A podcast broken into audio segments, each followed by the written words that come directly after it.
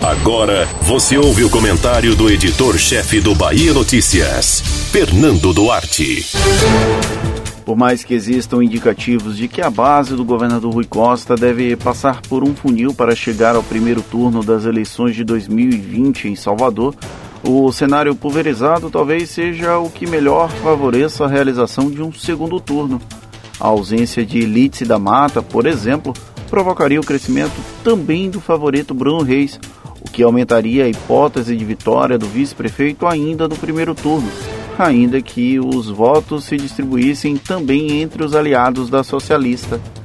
A grande aposta de Rui Major Denise não consegue mostrar uma evolução expressiva nas intenções de voto, ela precisaria reverter um percentual de votos expressivo para ultrapassar a candidatura de Isidório, até aqui a mais consolidada dentre os aliados do governador.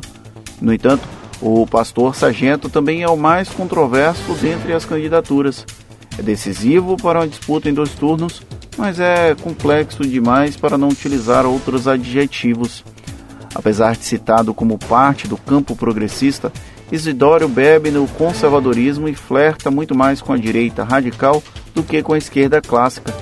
Caso vá para o segundo turno contra Bruno Reis, fico a imaginar comunistas, socialistas e petistas engolindo a seco o apoio a ele, apenas porque outras candidaturas ditas progressistas não se mostraram viáveis no médio prazo. As ações de Isidório para pautas conservadoras são indefensáveis e não dá para fingir que esse passado dele não existe. Olivia Santana, que também teria um potencial importante, acaba desidratada pela falta de musculatura política e do apelo popular do PCdoB, diferente do PT, cujos tentáculos foram bem desenvolvidos na era após Lula. Os comunistas sempre ficaram à sombra do petismo e não conseguiram crescer por conta própria. Seria uma candidatura viável, porém não terá apoio massivo do petismo após a fracassada tentativa com Alice Portugal em 2016.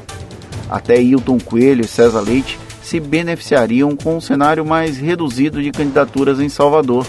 Ambos são aquilo que poderíamos chamar de candidaturas dos extremos e apresentam percentuais muito similares nas intenções de voto, o que mostra que o eleitor soteropolitano tende a caminhar em direção ao centro no pleito local.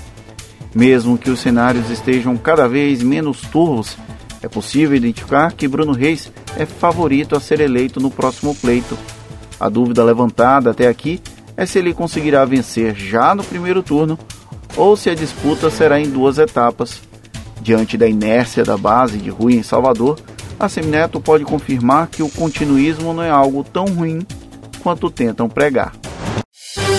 Você ouviu o comentário do editor-chefe do Bahia Notícias, Fernando Duarte.